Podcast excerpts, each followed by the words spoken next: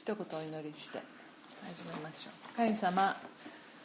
あなたの御言葉を学ぶ機会が与えられていること本当にありがとうございます、えー、ここに、えー、来たくてもあ今日さまざまな事情で、えー、来れない、方々がいるかもしれません。どうかその人たちを覚えてください。神様どうか私たちがますますあなたの御言葉を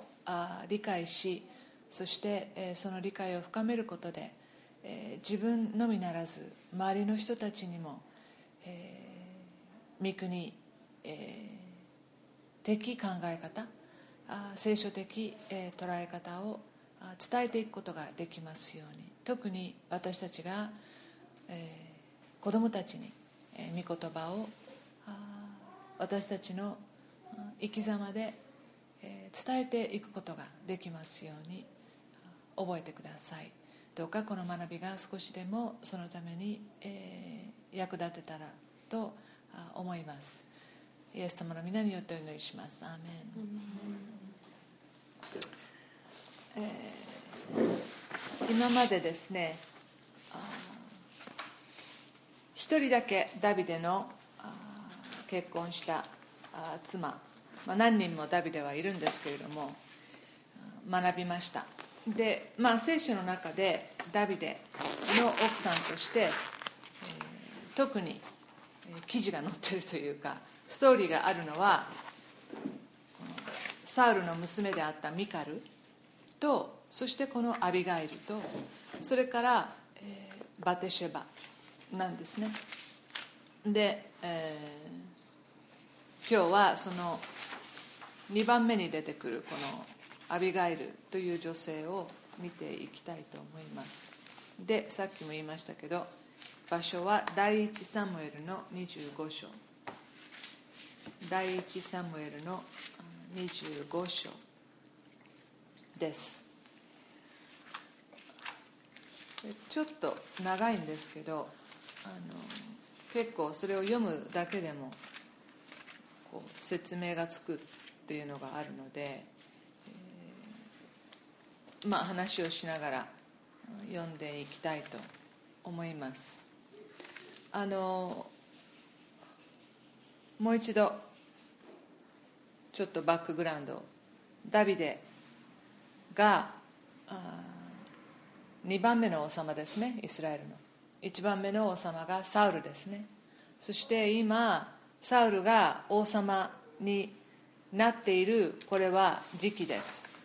そしてダビデはこの非常にサウルのもとで優秀な、えー、兵隊というかとしてつわもので本当にサウルにとっては申し分のない素晴らしいあ、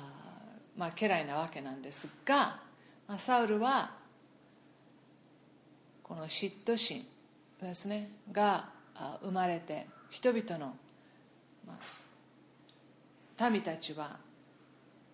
心がこうダビデにどんどんどんどんこう惹かれていく。彼が非常にポピュラーになっていく。その中でサウルはますますダビデに対して嫉妬心を燃やしそしてまた恐怖を覚えるのであ、まあ、ダビデを殺そうとするわけですね。前回も言いましたけど何回も何回もダビデを殺そうとする。でそのダビデえー、がとうとうもう逃亡生活を送る羽目になるんです。で最初はもちろんこう一人で全く一人だったか、まあ、23人最初ついていったのか分かりませんけれども、まあ、ほとんどもう本当に少数で、えー、逃亡します。でも、まあ、まず彼の家族がですね彼もお兄さんたちがいっぱいいます。えー、年一番年下ですねダビデはね、えー、兄弟の中で。でそのお兄さんたちとか家族たちがダビデと一緒に生活をするようになる。そして、えー、いろんなあこのサウルの、えー、元にこの暮らしているいろんな人たち不平不満借金を抱えているあいろいろトラブルを抱えているような人たちがあ集まるわけですね、まあ、今のそのイスラムなんだっけ IS もあの似たようなものですよね。この社会にすごい不満を持っている。また夢が見いだせない。そういう状況の中にある若者たちが彼らの場合はこの、まあ、非常に過激的なテロテロを起こしてでも自分たちの考えていること信じていることを通そうっていうそういう組織ですけれどもあまあどの時代にもこういうふうにしてこう落ちこぼれてしまった人あまたあ今の社会では非常に生きにくいと思っているような人たちは誰かそういう強い人また強いリーダーシップを持っている人またビジョンがある人、えー、カリスマ性のある人に、まあ、惹かれていくわけですよね。だからその若者たちの中に、えーうんまあ、そこで素晴らしいリーダーに出会うとその若者たちは、まあ、素晴らしいリーダーたちにこうなっていくわけです。ところが、まあ、悪いあ本当に人の命を何とも思わない、えー、そのようなところに行くとまたそっちでも、えー、影響される。また残念ながらあこれはおかしいなと思ってもそういう非常に強い独裁的なあところにはまってしまうともうそこから逃れられなくなるということもあります。まあダビデはあ非常にみんなから慕われていた。しかしサウルという人が王であった。サウルが権力を握っています。ですからあ、まあ、この逃亡生活をする中で何百人という若者たちが一緒に、ダビデと生活するようになったわけですね。でこれからもうちょっとこう説明もしていきますけれどもあその中で、えー、まあのこのこの前後を読めばいいですけれども、まあ、どれだけサウルが必要にあダビデをあ追いかけていたか。あまあ当たり前ですよね。殺したいわけだから追いかけるんだけど。そしてその中でダビデも何回かサウルをえー、殺すこともできた。けれどもそうしない。もうサウルのことは完全に神様に委ねよう。神様の時を待っていようっていうダビデの思いがあります。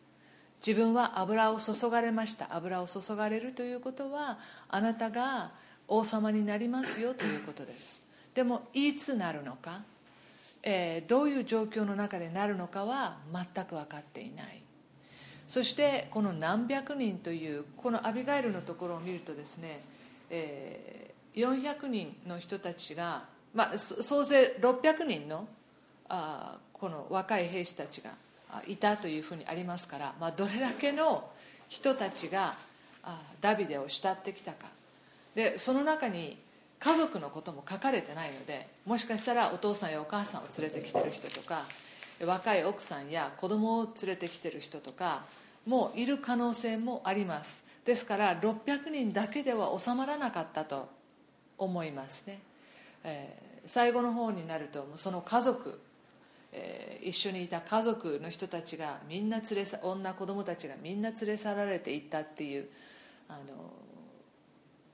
ストーリーも出てきますからもうどんどんどんどんこの数はこう増えていったんですね。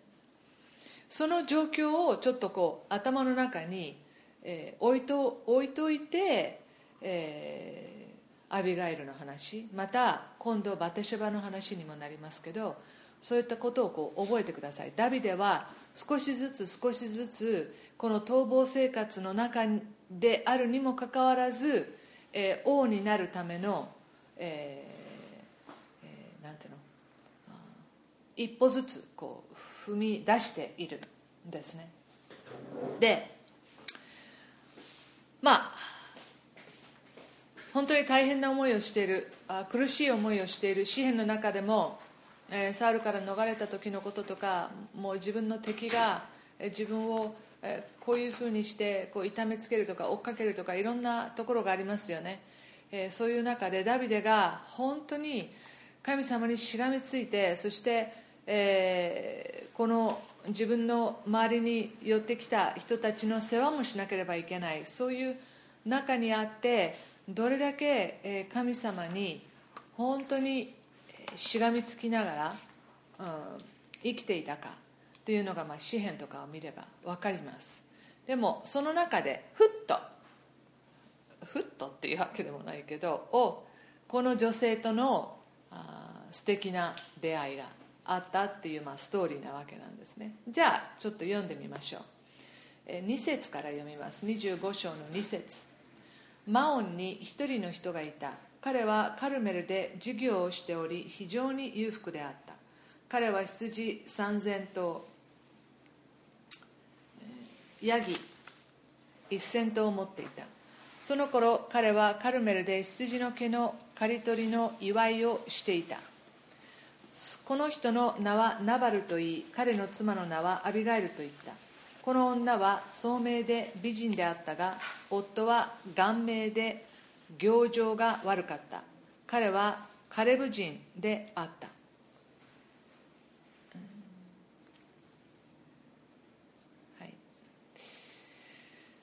4節。ダビデは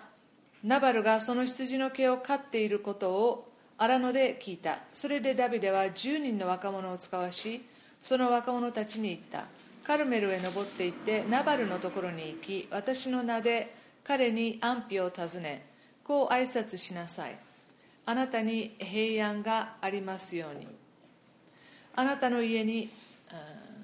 平安がありますように。またあなたのすべてのものに平安がありますように。私は今羊の毛を刈る者たちがあなたのところにいるのを聞きました。あなたの羊飼いたちは私たちと一緒にいましたが私たちは彼らに恥ずかしい思いをさせたことはありませんでした。彼らがカルメルにいる間中何もなくなりませんでした。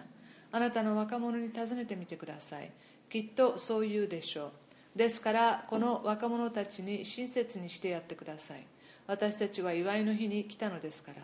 どうかこのしもべたちとあなたの子ダビデに何かあなたの手元にあるものを与えてください。ダビデの若者たちは言って言われた通りのことをダビデの名によってナバルに告げ答えを待った。ナバルはダビデの家来たちに答えて言った。ダビデとは一体何者だ？エッサイのことは一体何者だ？この頃は主人のところを脱走する奴隷が多くなっている。私のパンと私の水それに羊の毛の刈り取りの祝いのためにほふったこの肉を取ってどこから来たかもわからない者どもにくれてやらなければならないのか。それでダビデの若者たちは元来た道を引き返し戻ってきてこれら一部始終をダビデに報告した。ダビデが部下に命名自分の剣を身につけようと命じたので皆剣を身につけた。ダビデも剣を身につけた。400人ほどの者がダビデについて登っていき200人は荷物のところにとどまった。はい、そこまでにします、まあ、これがこのストーリーの、えー、ちょっとまあバックグラウンドですね、えー、細かく見ていきましょう。裕福な人です。この人は。カルメルで授業をしていたと。そして非常に裕福だった。でまあ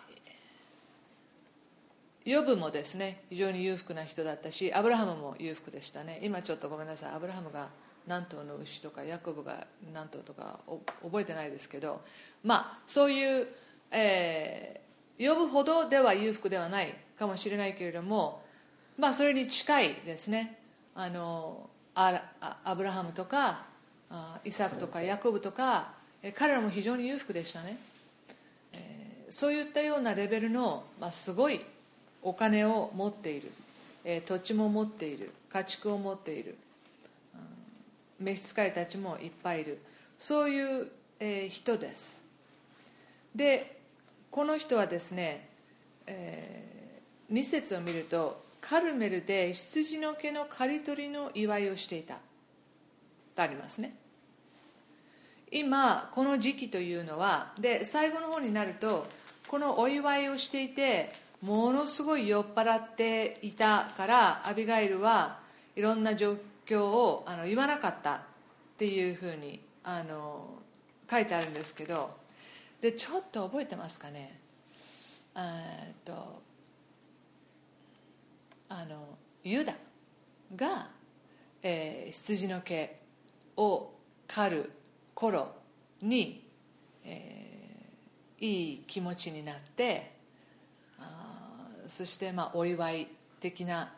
ことをしていたっていう箇所が創世記の中に出てきます。あの、えー、誰だっけ？相手の女性。タマル。タマルとのその関係があった時にもしよかったらあのもう一度そこの部分をちょっと復習してみた。同じことなんですね。この羊の毛を刈るっていうことはまあ祝い事にお祝いなんですよ。おこう結局この羊の毛をいっぱい取ってそしてそれをまあ売り買いしたり、えー、することであまあお金に変えてお金っていうかねあの、まあ、リッチになっていくわけですからこうみんなそういったようなこう祝いのムードにあふれているようなあ時なんですよね。この時が。お祝いをする季節というか時期というか。でこの頃の人たちっていうのはやっぱりみんなのんびりしてるしあのお祝いってじゃあ一日パーティーしましょうで終わらないですよね。あのみんなを招いてもう何日間もこうゆったりとこうすが過ごすっていうことをしていた。健全ですね。本当に。昔の人は。本当に健全ですよ。あのこうまあとにかくそれで3節に行くとこのあお祝いをしていたそしてこのお大金持ちの人の名前はナバルと言います。このナバルという意味はですね愚か者という意味なんですね。ですからこれは彼の本名ではないでしょう、えー、有名だったんだと思います。非常に有名だっただと思います。でまあ彼は事業をしていたというふうにありますがあのまあ愚か者と言われるぐらいですから多分お父さんやおじいさんが持っていたものをこう受け継いでそして働いていたんじゃないかなと、えー、勝手に想像します、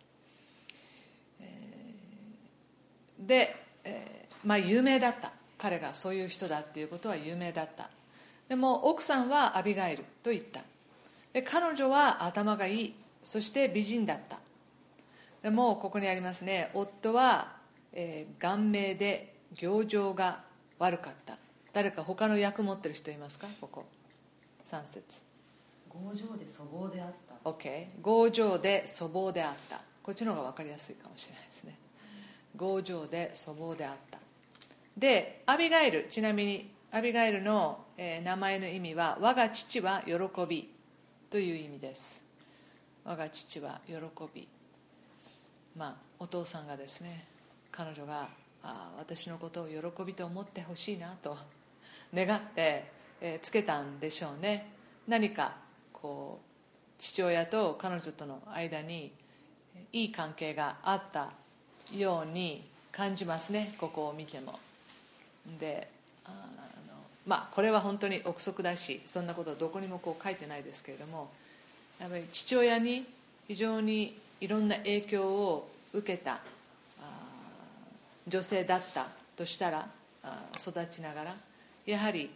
お母さんだけではない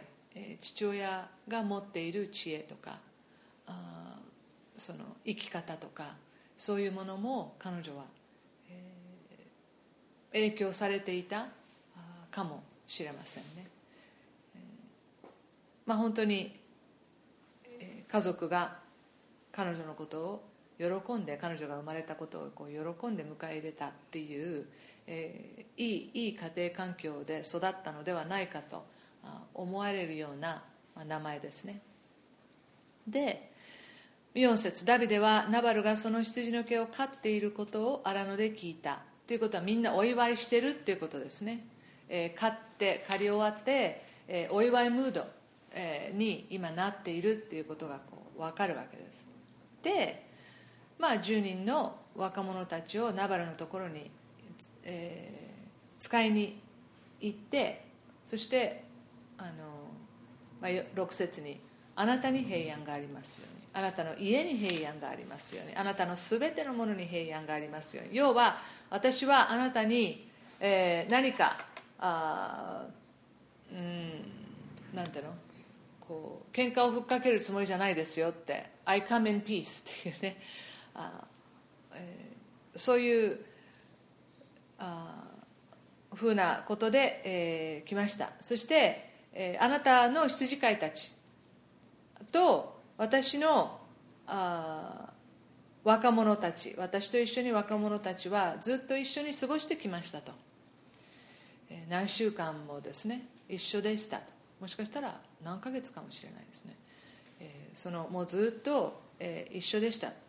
であうまく彼らはあのお互いに付き合っていましたと。どうかあの親切にこの若者たちにしてやってくださいと。私たちはこの祝いの日にあの来ましたと。どうかあのあなたの手元にあるものをこう分け与えてくださいと、え言うんですね。でそのことを後で説明します。これどういう意味か。で彼らはあところがナバルはですねなんで私はそんなことあんたのためにしなきゃいけないの？ってこうなったわけですね。でナバルは、えー、本当に自分が苦労して多分この築き上げてきた富ではないと思うんです。そうだったらこういったこう若者たちが一緒に羊飼いと一緒にいていろんな意味でこう守ってくれたっていうことをすぐ理解するんだけど、えー、やっぱり自分で働いて得た富ではない人というのはそういうありがたみとかあ人がいて自分があのいろんな人たちが働いてくれたから、えー、自分の今があるっていう捉え方あんまりしないですよねナバルは「え何?」って非常にこう、うん、強情ありがたみがないわけです。で、うん、なんで私がお祝いのために持ってきたものをこんな人たちのためにやくれてやらなければいけないのか。また10節にですね、えー、このダビデのこれは一体何者なんだ。この頃は主人のところを脱走する奴隷が多くなっている。だから一体何者なんだって言ってますけどダビデのことは知ってます。もうここでそのヒントが与えられているような気が私はするんですよね。主人って言ったらまあサウルですよね。サウルから彼は勝手に脱走したんじゃないかでそのまあ奴隷のようにダビデをこう言言ってますよね、えー、主人と奴隷みたいな。で全然違うわけです。ダビデは奴隷ではない、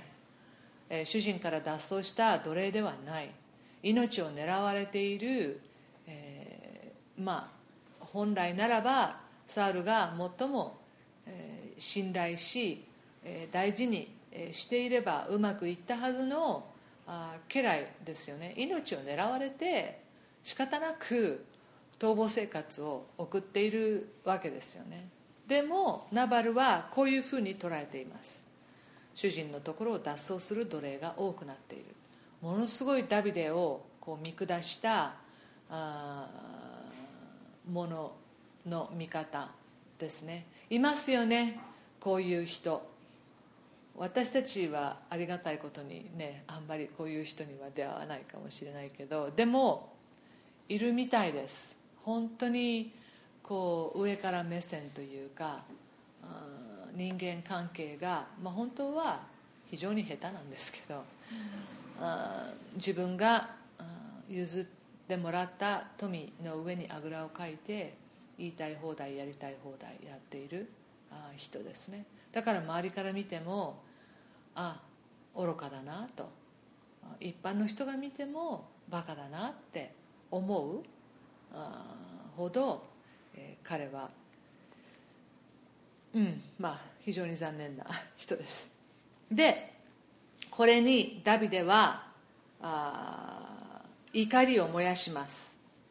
このまんまですねもちろん若者たちは伝えたんでしょうね、えー、こういうふうに言ったと。ですごい12節。一部始終をダビデに報告したとありますから。あのあこれ言ったらダビデ怒るだろうなっていうのは伏せとこうじゃなくてもう全部こういうふうに言ってましたよっていうことをまあ全部言ったわけですよね。それでダビデはこの野郎ってなったわけですよね。何様だっていうね。でダビデは、えー、ここで何ていうのかなこうプライドが傷つけられたとかそういったようなレベルではないんです。実はこの頃このこういった例えばこうナバルのね持ってるその羊飼いの人たちっていうのは、まあ、放牧するわけでしょ？いろんなところに行ってえー、その羊たちが食べることができる草をいつも探し歩いている。また水は非常に貴重です。もう日本の私たち日本に住んでる私たちにはその感覚がないと思う。どこでも水があるから。どこでも水がでもイスラエルに行くとあ水ないんだなっていうのが本当にこう分かります。でこうあのそのなんだっけ、えー、父とあの蜂蜜ににに満ち足りた、ね、ところを与えようとかって神様うんそうここを見てそういうふうに思えるかなと思うようなところがいくいくらでもこうあるわけですよね。あのもう岩とかで草とかもあの短いです。だからもちろん森がある部分とかもありますけどすごく少ない。だからこの羊飼いたちも水があるところ、えー、そして、えー、草があるところをこう探してるわけです。でほとんどの人たちがこの頃というのはこういう羊体羊を飼って生活してますからやっぱり喧嘩にもなるし争いにもなるし同じところあここに水があったって言ったら、ね、56人が探してるわけじゃないわけですよね。もうこのねこの羊を、えー、3000頭養わなきゃいけないわけですよね。この3000頭が飲める水がある場所とかその3000頭が食べれる草があるところをそうすると喧嘩になったりまた、えー、盗賊が現れたり羊を横取りこう、ね、盗んでいく人が現れたりそうするとこの羊飼いたちというのはただのんびり山に登ってですねあのアルプスのハイジなわけじゃないわけですよね。もうあの命がけで、えこれを守っていかなければいけない。そういう中に、えー、ダビデのこのグループが助けてあげるわけです。こういったような人たちを。盗まれないように守ってくれるようなあ彼らがいるわけですよね。このこのこの町をじゃあ私たちが「七人の侍」って映画知ってるかな？結局村がねもう乗っ取られるかもしれない。じゃあこの侍を雇雇ってって言ってこの7人の侍が雇われて、まあ、その村を守るっていうねそういう映画ですけれども似たようなことです。要はえー、そういう用心棒的な役割を彼らはしてあげたんですね。でその説明をですね今度はこのあアビガイル奥さんのアビガイルに若者があこの事情を説明しているのでそこを見ていきましょう。14節から17まで。その時ナバルの妻アビガイルに若者の一人が告げていった。ダビデが私たちの主人に挨拶をするために荒野から死者たちを送ったのにご主人は彼らを罵りました。あの人たちは私たちに大変よくしてくれたのです。私たちは恥ずかしい思いをさせられたこともなく私たちが彼らと野で一緒にいて行動を共にしていた間中何もなくしませんでした。ということはこういうことがよくあるということです。仲良くしてくれないような人たちですね、えー、また一緒に行動を共にしましょうって言って共にしてみたら物がなくなっているとかそういう経験をこの羊飼いたちはしていたわけですね。16節私たちが彼らと一緒に羊を飼っている間は昼も夜もあの人たちは私たちのために城壁となってくれました。本当に彼らがいたおかげで私たちは守られて羊を失うことなくまた私たちもあ、えー、戦うことなく彼らがいたおかげで今こうやって無事に羊の毛を刈るお祝いをすることができるんですよ。ということですね。そして17節この若者ですよ。堂々としてます。アビガイルに対今あなたはどうすればよいかよくわきまえてください。え 女主人に、え、言ってますね。まあリーダー的存在なんでしょう。羊飼いの中でもね、災いが私たちの主人とその一家に及ぶことはもうはっきりしています。ご主人はよこしまなものですから誰も話したがらないのです。ああいるんだよなこういうリーダー。もう話してもダメなんですよ彼は。話話してもダメなのででも私たちもうみんなアウトですよ。もうこのダビデという非常に勇敢で優秀でえ、この若者たちを連れている人がもう怒っちゃいましたよ。あっていうことを、まあ、彼はその説明、するんですね。そしてアビガイルはもう全部どういう状況だったのかさーっともう察知します。もう全部分かりました。あもう本当に今の言葉で言うならやばいなと、えーどういうことになっても怖い。それでアビガイルが取った行動が18節から22節にあります。そこでアビガイルは急いでパン200個ブドウ酒の皮袋2つ料理した羊5頭入り麦5セア干しぶどう100房干しいちじく200個を取ってこれをロバに乗せ自分の若者たちに言った。私の先を進みなさい。私はあなた方についていくから。ただ彼女は夫ナバルには何も告げなかった。彼女がロバに乗って山陰を下っているとちょうどダビデとその部下が彼女の方に降りてくるのに出会った。ダビデはこう言ったばかりであった。私が荒野であの男が持っていたものを皆守ってやったのでその持ち物は何一つなくならなかったがそれは全く無駄だった。あの男は善に変えて悪を返した。もし私が明日の朝までに荒れの者のうちから小わっぱ一人でも残しておくなら神がこのダビデを幾重にも罰せられるように、まあ、ダビデ怒ってます。もう皆殺しにしようと、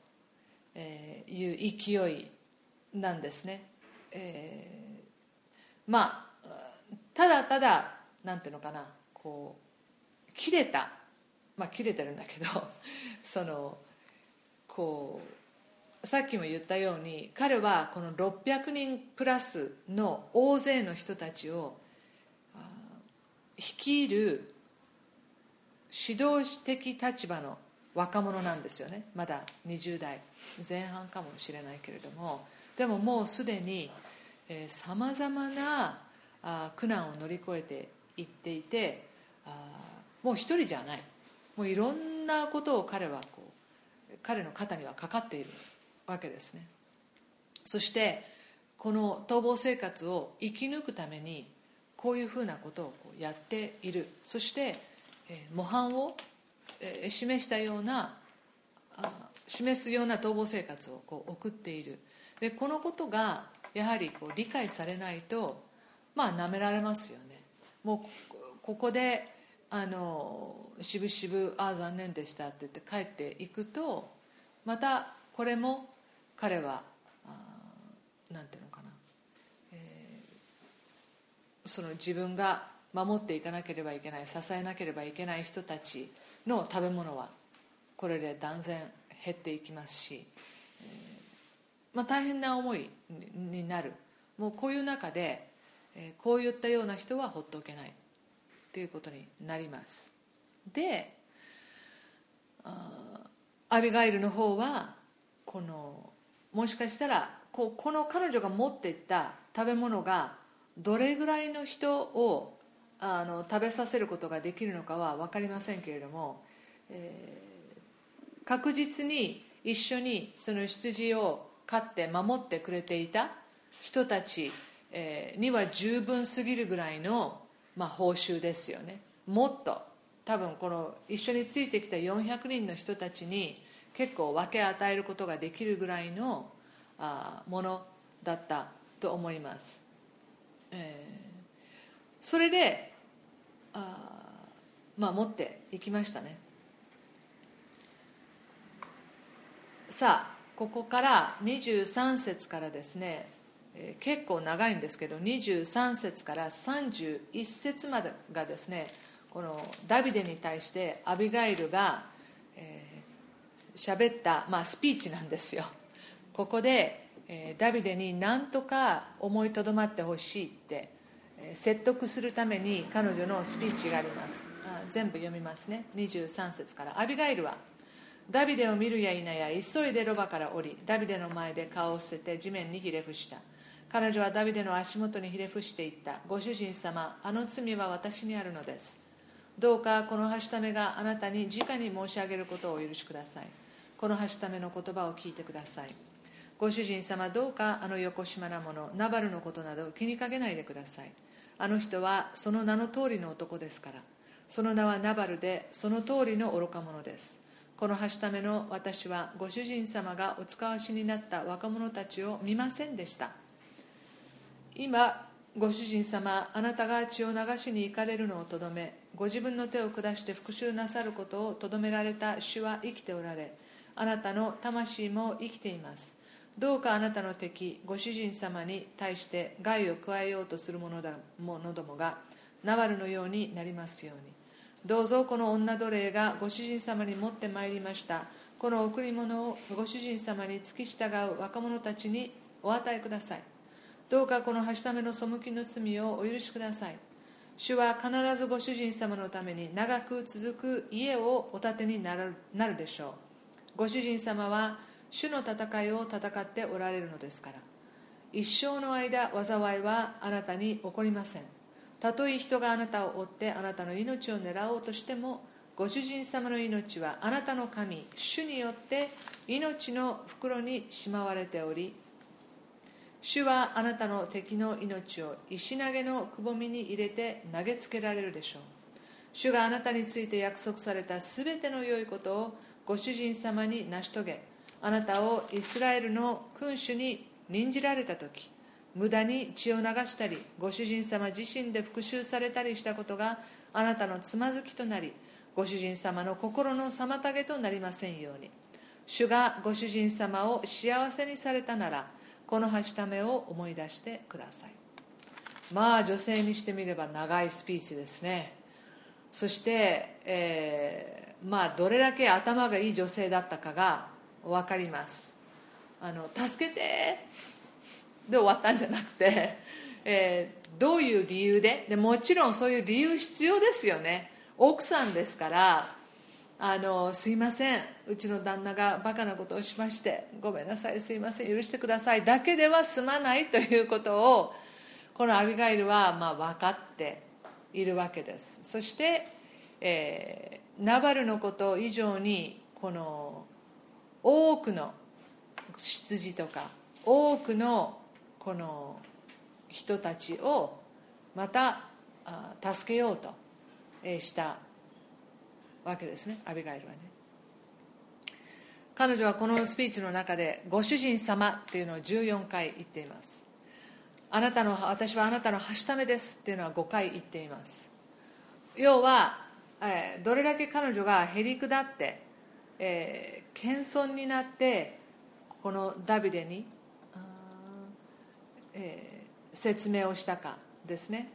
24節で彼女はですねナバルの起こしたこのやったことに自分も責任をあ持っていると言っています。24節の「あの罪は私にあるのです」とまあ夫婦の犯し夫が犯した過ちは、えー妻にもその責任が降りかかるっていうことですよね。またそれは彼女があまあ、謙遜である姿勢をここであの表しています。でも正直に25節ではナバルのことを言っています。ああの人はその名る通りの男です、えー愚かです。あでそこのところは彼女はこうはっきり言っている。でこれがねなんかこうそのイスラエルの人っていうかのこの文化的なところだなって私すごく思うところで、えー非常に正直ですよね。ここで言い訳をしていないですよね彼女は、まあ、見逃してやってくださいとかわがままで育ったんですとか。もうそれはあの違うんですよ。そういう問題じゃないんですよ。だからはい彼は愚かです。彼女はストレートに言っています。でまあ私たちからするとえ旦那さんをかばうとかあのそういうふうなあの気持ちがこうあってもいいんじゃないって思いますが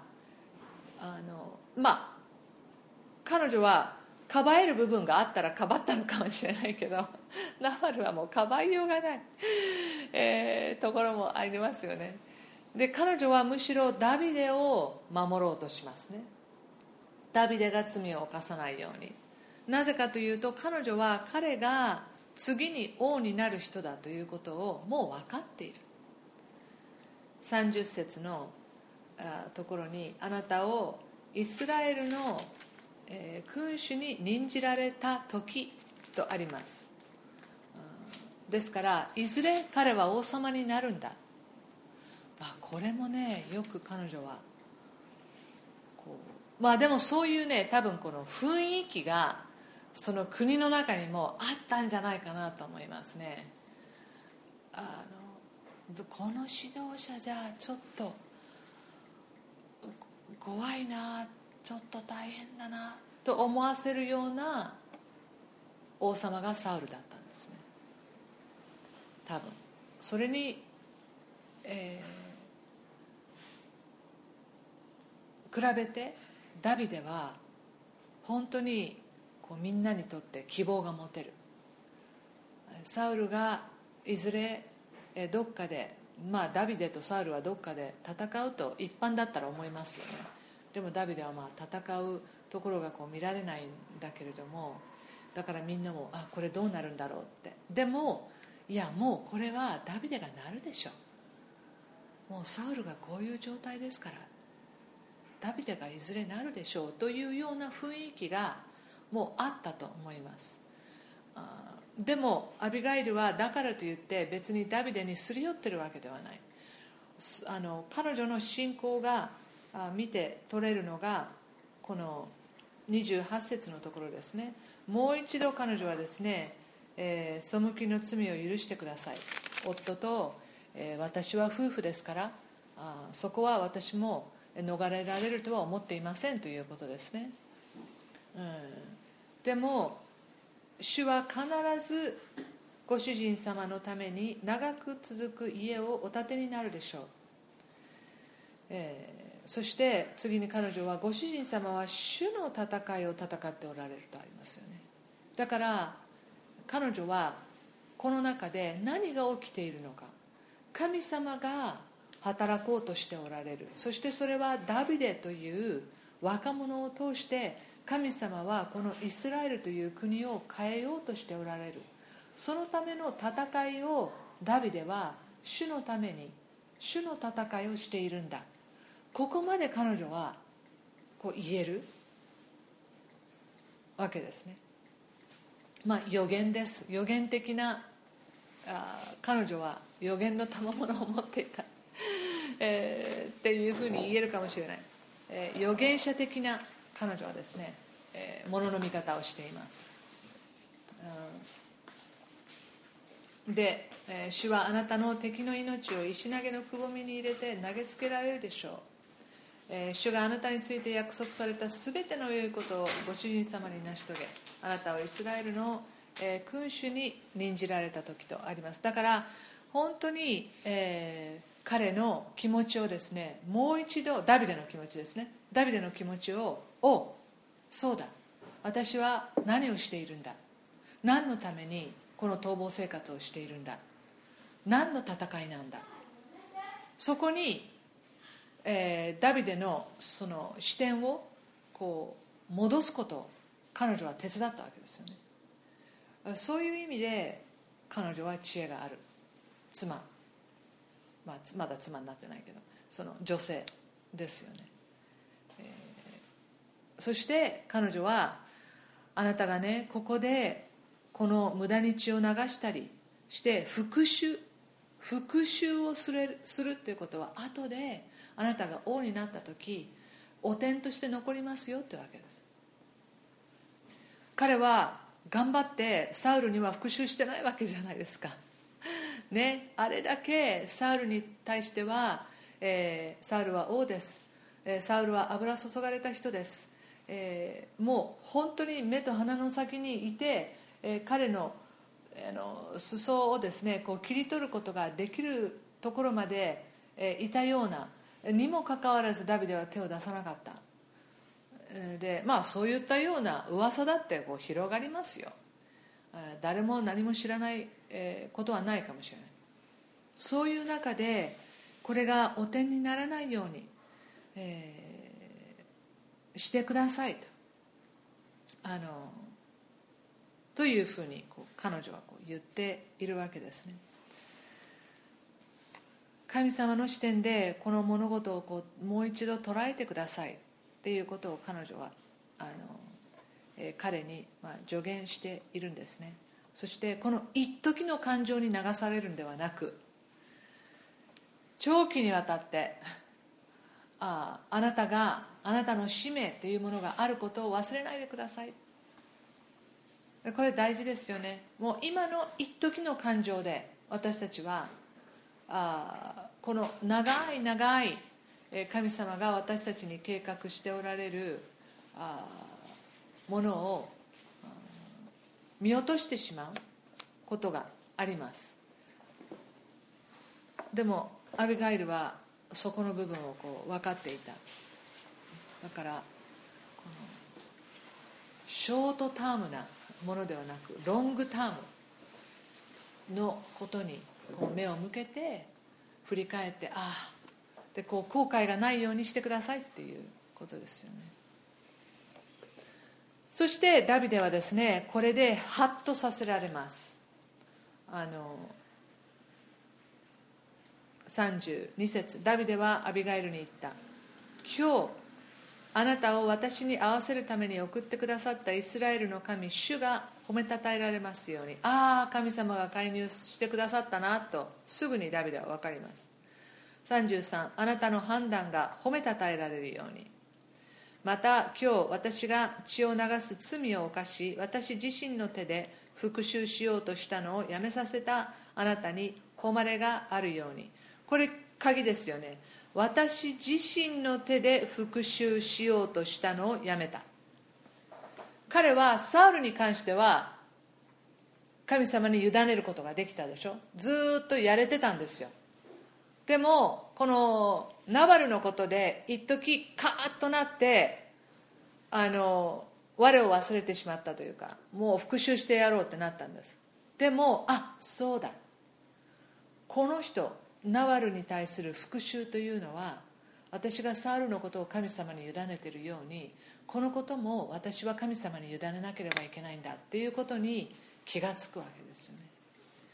もうそれを気がつかせてくれたアビガイルよありがとうなわけです。えー、彼はこの2回もですね彼女の戒めにこう感謝しています。そしてダビデは、まあ、ここでですねあの引き続き34私をとどめてあなたに害を加えさせられなかったイスラエルの神主は生きておられる。もしあなたが急いで私に会いに来なかったなら確かに明け方までにナバルには小わっぱ一人も残らなかったであろう。ダビデはアビガイルの手から彼女が持ってきたものを受け取り彼女に言った安心してあなたの家へ登っていきなさい。ご覧なさい。私はあなたの言うことを聞きあなたの願いを受け入れた。でまあここで、まあ、2人はこう別れます。一見落着。ってこうなったわけですね。でダビデはもうこのことはもう神様にもう委ねていこう。そしてアビガイルよありがとう。って言って、まあ、ここで2人はこう別れたわけです。そして36節からは、えー、ナバルが、まあ、死ぬんですけれどもそのいきさつがあります。アビガイルがナバルのところに帰ってくるとちょうどナバルは自分の家で王の宴会のような宴会を開いていた。ナバルが上機嫌でひどく酔っていたのでアビガイルは明け方まで何一つ彼に話さなかった。朝になってナバルの酔いが覚めた時妻がこれらの出来事を彼に告げると彼は気を失って石のようになった。10日ほど経って主がナバルを撃たれたので彼は死んだ。そこまでにします。まあナバルはこれをですね、まあ、酔っ払ってる間にはね何を言っても仕方がないので、えー、彼女は待ちます。でも正直に言います。彼女は全てのことをねまあ隠し通せないですし、えー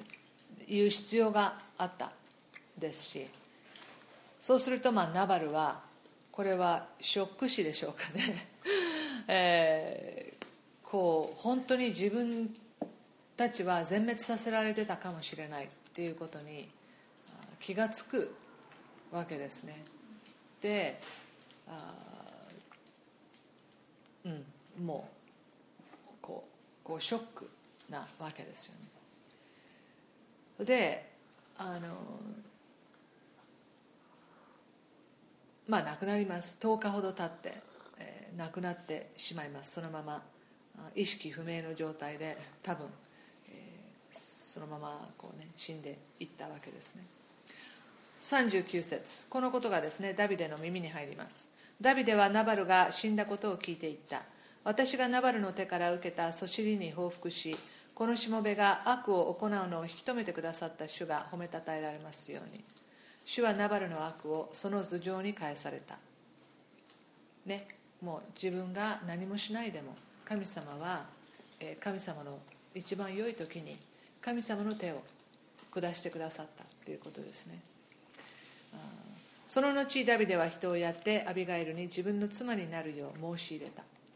ダビデのしもべたちがカルメルのアビガイルのところに行った時次のように話した。ダビデはあなたを妻として迎えるために私たちを使わしました。彼女はすぐに血にひれ伏して礼をしそして言った。まあこのはしためはご主人様のしもべたちの足を洗う女奴隷となりましょう。アビガイルは急いで用意をしてロバに乗り彼女の5人の次女を後に従えダビデの使いたちの後に従っていった。こうして彼女はダビデの妻となった。ここまでにしましょう、ね、5人ついていくんだって。やっぱりお金持ってるよね。私そういうところ見ちゃうんだけど。さすが。みたいな。あの、えー、まあどれだけだからナバルがお金持ちだったかっていうことがこう見えますよね。だって36節に言えると王の宴会のような宴会をしてたってありますから、まあ、それだけ彼はリッチだったっていうことなんですよ。でまあダビデはですねあのあのアビガイル結婚しませんかってこう言うわけですね。で彼女は快くそれをこう引き受け入れます。もちろんアビガイルはダビデに非常にいい印象を与えたでしょうね。聡明だったし美人だった。男の人だったら誰だってそういう奥さん欲しいですよね。そして、まあ、彼女が一緒にいて、えー、くれたらまたいろんな助言をしてくれるだろうというふうにも思ったかもしれません。が、えー、もう一つ皆さんに知っておいてほしいことはですねこの結婚によってダビデはこの土地をですね入手した。っていうことですね。あのこの南の南地方ユダの南の地方ですねこの支配できる、まあ、一歩ですね、え、をあのここで、えー、アビガイルと結婚することによって手にした。です。43節によるとダビデはイズレールの出のアヒノアムをめとっていたので2人ともダビデの妻となったとあります。であですから、まあ、もう2人の女性と彼はですね結婚をしているんですね。このアヒノアムがどういう女性だったのかああんまりこう詳しくはわからないんですけれどもこのアヒノアムとの間に生まれた子供がダビデの長男です。ですからアヒノアムと生まれた子供。そして次にアビガイルとの間にも、え、子供息子を一人あの設けるんですけれども、えー、まあここにねやっぱりあダビデってただただただ好きで結婚したんじゃないなっていうのが分かるわけです。やっぱりおなんていうのかな。こうダビデも政治家ですよ、うん、すっごい政治家で政治をあの使います。でまあ王ですからね。あのなんていうの？こうディズニー映画のなんかねこう王子様がお姫様と出会って2人はそれから幸せに暮らしましたっていうようなレベルじゃないわけじゃないですか。でこのハーレムを作っていくっていうことはこれは神様の御心じゃないですよ。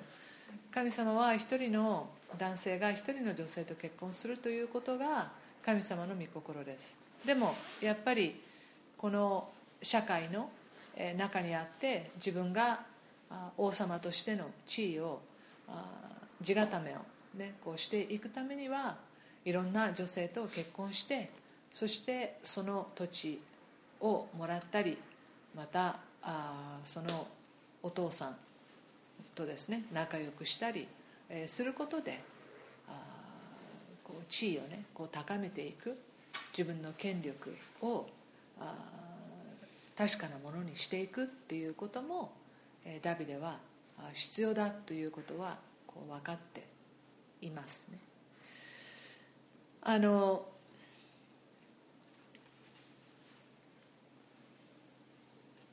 こので私そのアビガイルのこうちょっとですね、まあ、もう1時間も喋ったのであとは短くしますが。あのアビガイルのこの謙遜な姿勢を私はもうちょっとこう見たいと思うんですね。その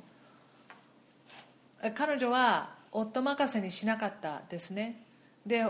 多くの女性だったらこういう状況に陥った時に何にもしないでしょ。う何をしていいのかわからない。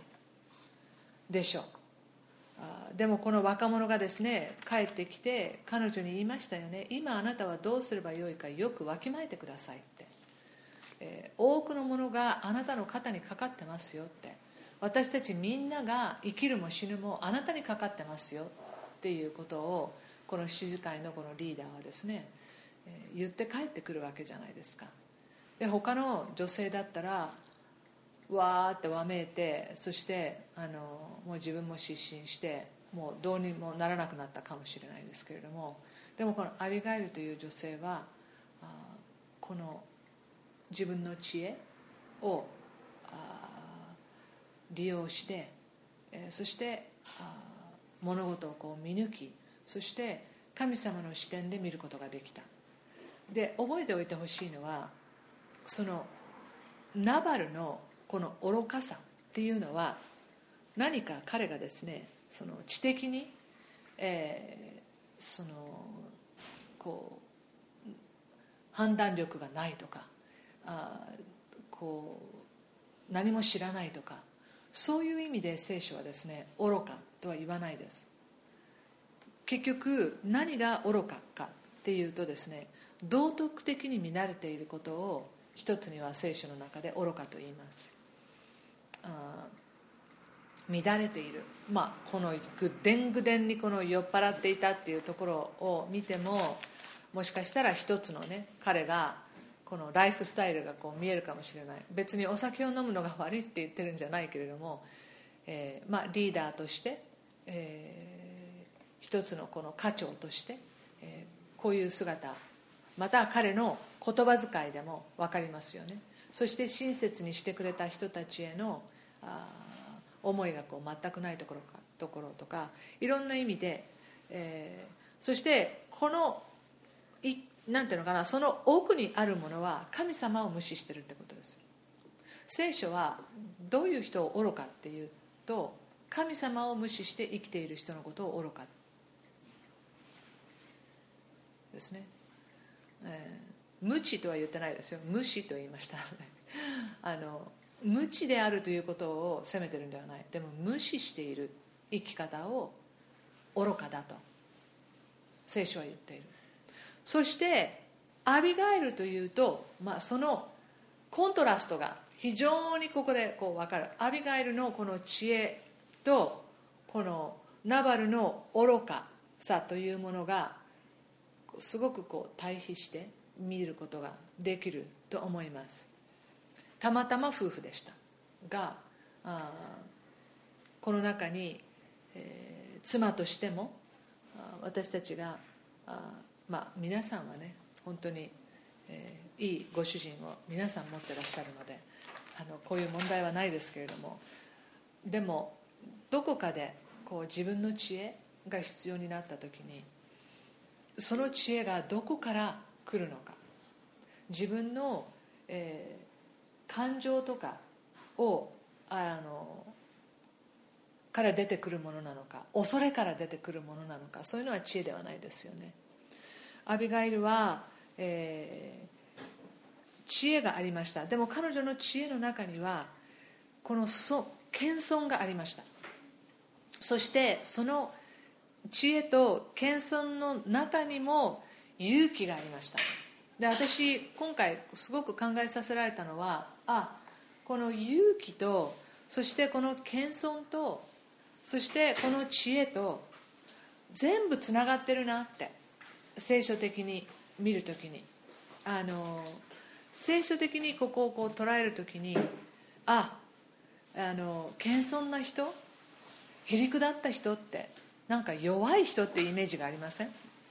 なんかおとなしいとか、えー、何もしないとか。あそういったようなイメージがでもそれは社会のイメージです。聖書はそういうふうには言っていない。むしろ謙遜なへりくだった人ほど勇気があるんですよ。その社会では考えられないような勇気を持ってその知恵が与えられてますから謙遜な人には。だからその知恵を使って勇気ある行動をもたらすことができる。アビガイルはすごくそれをあの見せています。でもちろんイエス様も私たちにとって最高の模範ですね。イエス様のその謙遜さああこういう人にはあのなんていうのかなこういう人は恐れてとかこういう人にはうまくあのこういう言葉で使って乗り切ろうとかあそういうものが一切ないですよね。イエス様の中にはでもこう本当に底辺にいる人たちに対してもまた地位がある人に対しても同じように彼らをこう扱う。愛を持って扱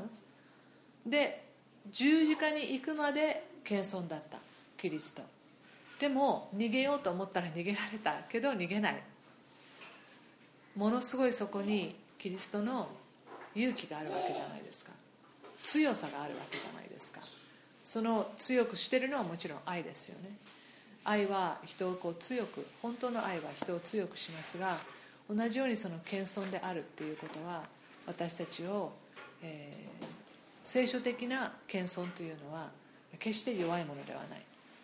えー、その中に正しい判断をしそしてその判断を行動に移させる、えー、ものが備わっているのが聖書的な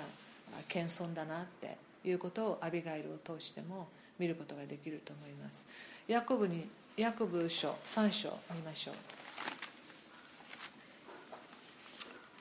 ヤコブ書3章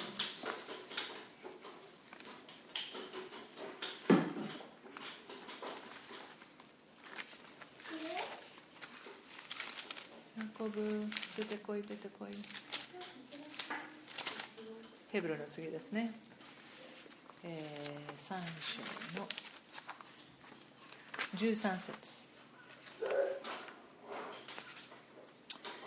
あなた方のうちで知恵のある人賢い人は誰でしょうか？その人はその知恵にふさわしい柔和な行いを良い生き方によって示しなさい。面白いでしょ？ね？知恵にふさわしい柔和な行いを良い生き方によって示しなさい。アビガイルはまさにこれをやったわけですよ。彼女の知恵にふさわしい柔和な行いを彼女は良い生き方によって示しました。そしてダビデの、えー、捉え方を、えー、もう一度正しいところに戻すことができた。14しかしもしあなた方の心の中に苦い妬みと敵対心があるならば誇ってはいけません。真理に逆らって偽ることになります。そのような知恵は上から来たものではなく地に属し肉に属し悪霊に属するものだからです。ストレートですね。ヤコブだから私好きなんだけど、えー、しかし17節上からの知恵は第一に純真であり次に平和寛容温順でありまた憐れみと良いみとに満ちエコひいきがなく見せかけのないものです。ですね。他の役持ってる人この17節読んでみてください。持ってる？直子さん。ほとんど同じあ OK じゃあいいです、えー、第一に純真であり次に平和寛容温順でありまた憐れみと良いみとに満ちエコひいきがなく見せかけのないものです。ですから知恵聖書が言う知恵というのは嘘偽りがない。誰かにはこういうふうに言ってじゃあこっちの人にはこういうふうに言おうっていうのは社会ではそれは知恵があると思う思われがちですが聖書ではそういうことはない。非常にピュアだよ。こっちの人にもこっちの人にも同じように言わなければいけないことを言うということですね。エコひいきはないんです。聖書的な知恵の中には。4章の一節。何が原因であなた方の間に戦いや争いがあるのでしょうか？あなた方の体の中で戦う欲望が原因ではありませんか？あなた方は欲しがっても自分のものにならないと人殺しをするのです。羨んでも手に入れることができないと争ったり戦ったりするのです。あなた方のものにならないのはあなた方が願わないからです。願っても受け入れられないのは自分の快楽のために使おうとして悪い動機で願うからです。低層のない人たち世を愛することは神に適することであることがわからないのですか？世の友となりたいと思ったらその人は自分を神の敵としているのです。それとも神は私たちのうちに住まわせた御霊を妬むほどに慕っておられるという聖書の言葉が無意味だと思うのですか？6節しかし神はさらに豊かな恵みを与えてくださいます。ですからこう言われています。神は高ぶる者を退けへりくだる者に恵みをお授けになる。ですから神に従いなさい。そして悪魔に立ち向かいなさい。そうすれば悪魔はあなた方から逃げ去ります。神に近づきなさい。そうすれば神はあなた方に近づいてくださいます。罪ある人たち手を洗い清めなさい。双心の人たち心を清くしなさい。あなた方は苦しみなさい悲しみなさい泣きなさい。あなた方の笑いを悲しみに喜びを憂いに変えなさい。主の前でへり下りなさい。そうすれば主があなた方を高くしてくださいます。まあ今日はヤコブ書を学んでないのであの説明はあのあのしませんけれどもここで、まあ、私が言いたいのはここの箇所でですね、え、知恵があるということは必ず聖書の中で知恵がある人というのは謙遜な人ですよということを言いたい。へりくだってる人です。ということです。そしてまあ言い換えれば私たちが本当にへりくだった時にこそ本当の知恵というものは与えられる、え正しく物事を見ることができるようになる。ということですね。はい。まあ、一言お祈りして終わりましょう。神様あ今日の学びをありがとうございます。アビガイルのこの判断と行動力を通して多くの多くの人々が命を救われそして、えー、ダビデも自分の経歴に、えー、汚点を残すことなく、えー、王になることができ、無意味なまたあなたが喜ばない、復讐を避けることができたことを思う時に神様本当に私たちが知恵を持ちそして、え、判断したことを行動に、え、移した時にある人のあ考え方を変えることができます。またその人のあが誤った方向に行かなくても済むように、えー、なることを覚えます。どうかアビガイルのように、えー、ただただその時その時の、えー、にしなければいけないことだけを考えるのではなく本当に神様あなたのための働きをしている、えー、人のためにこの知恵ある言葉を彼女が与えることができたようにどうかここにいる一人一人もそのように神様の働きをしている人たちに知恵ある言葉を与えることができますように伝えることができますようにそしてその人々を立て上げて神の国を立て上げるための働きを私たちの助言を通して行うことができるように神様この知恵を私たちも本当に欲しいものです。でも必ず知恵があることと謙遜であることはイコールであるということを改めてこの箇所からもまた他にもいろんな人たちの聖書の中で知恵ある人たちを見るときにそれを思わされますがどうか私たちがこの教えを今一度心に留めて生活していくことができますように助けてください。この時の学びを感謝しイエス様の皆によってお祈りします。アーメン。